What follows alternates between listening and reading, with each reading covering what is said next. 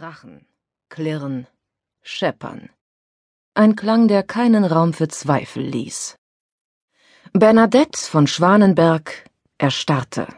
Wie in Trance legte sie die Tischdecke, nach der sie eben gegriffen hatte, zurück in die große Schublade, drehte sich um und stellte sich dem, was sie nicht sehen wollte und doch musste.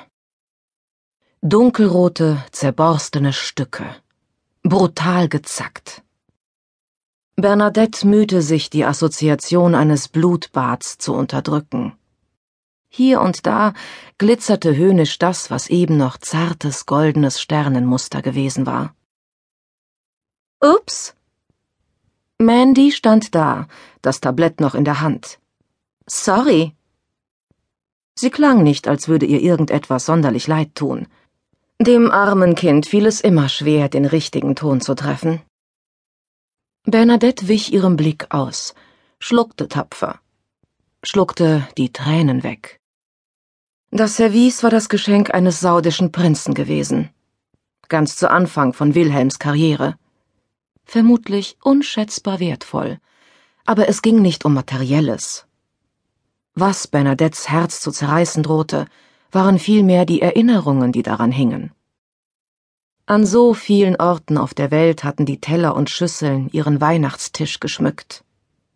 Das Service gehörte zum heiligen Abend wie Spitzbuben und Punsch, wie Tannenduft und Lichterglanz.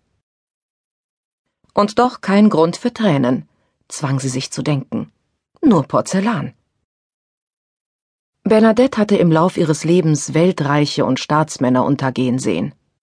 Sie hatte gelernt, dass es nicht half, Scherben zu beweinen. Ein guter Diplomat musste gleichsam pragmatisch und optimistisch sein, in der Lage, sich mit dem abzufinden, was sich nun einmal nicht ändern ließ, dabei offen für Neues, mochte es zuweilen auch schmerzlich sein, vom Alten zu lassen. Sie würde darüber hinwegkommen. Genau wie Torben Jasper. Obwohl auch er das Service wirklich sehr liebte. Genau wie Weihnachten die mit Tannengrün geschmückten Räume der Villa am Bäuerler Rheinufer, die Bernadette als Witwensitz diente. Er liebte die Plätzchen, Spitzbuben, die sie Jahr um Jahr bug, den Duft nach Zimt und Mandarinen. Seit er seine Eltern verloren hatte, so früh, so tragisch, verbrachte er die Adventszeit und das Weihnachtsfest stets bei ihr, seiner Großtante, der einzig verbleibenden Verwandten.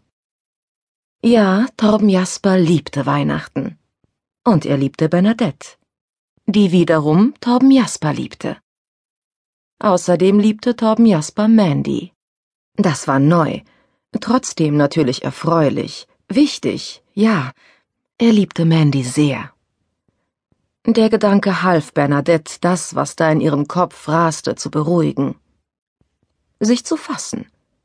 Sie hob den Blick, zwang sich zu einem Lächeln. Das macht doch nichts, sagte sie, ganz als habe Mandy etwas derartiges behauptet. Das kann doch jedem mal passieren. Es war wichtig, jetzt keinen Fehler zu machen.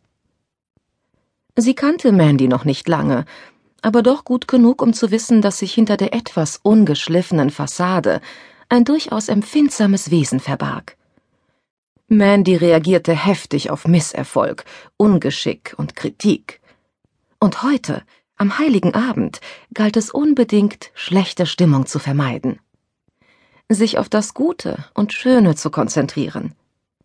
Weihnachten und Torben Jasper, der ihr bereits jetzt das schönste Geschenk gemacht hatte, das sie sich wünschen konnte. Hatte er ihr doch erzählt, dass er beabsichtige, in Wilhelms Fußstapfen zu treten. Er bereitete sich auf die Aufnahmeprüfung an der Diplomatenschule vor.